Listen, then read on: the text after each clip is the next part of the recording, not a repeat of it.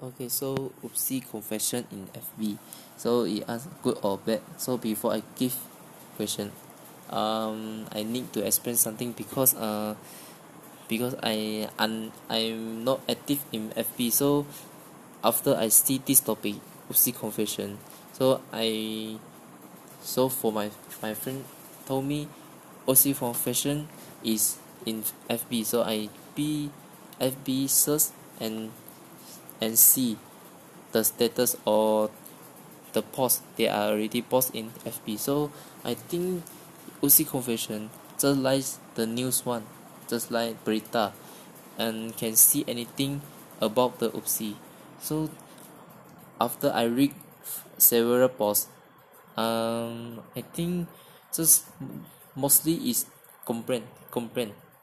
So um it just say something like your uni life hostel the relationship between uh, lecturer and and mahasiswa or mahasiswa or mahasiswa or the ser UPSI service UPSI management and so on.